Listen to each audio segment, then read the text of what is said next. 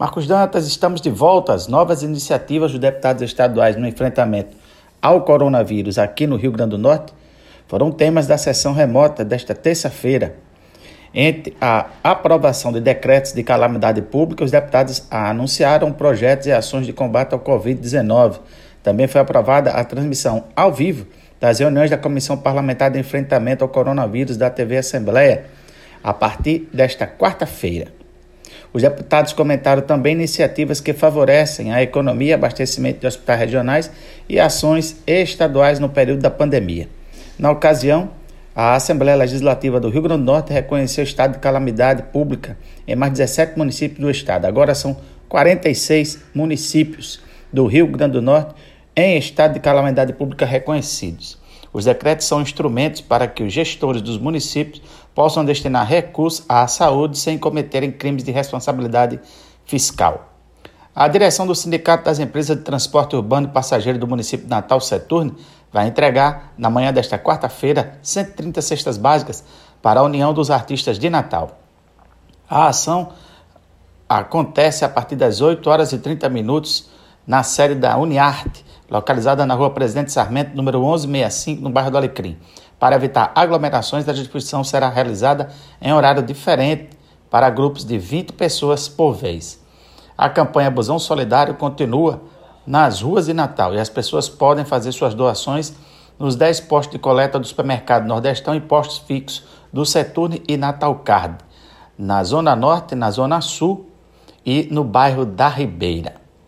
Entre empresas e grupos que desejarem fazer doações em grande quantidade, é só se dirigir ao armazém do Seturno no bairro da Ribeira ou manter contato pelo call center pelo 3026 8450, 3026 8450 e comunicar um ponto de coleta.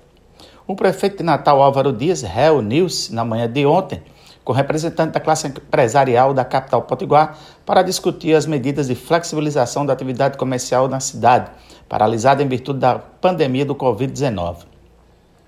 Na oportunidade, o chefe do Executivo Municipal recebeu o pleito das entidades mostrando a abertura do diálogo sobre a questão da flexibilização dos horários para que o comércio de Natal volte à normalidade. O plano de contingência para combater a Covid-19 já foi finalizado pela Secretaria Municipal de Saúde e será remetido à Procuradoria-Geral do Município, à Controladoria-Geral do Município e à Secretaria Municipal de Administração para uma análise final. Logo após, o documento será remetido à apreciação do Ministério Público do Rio Grande do Norte.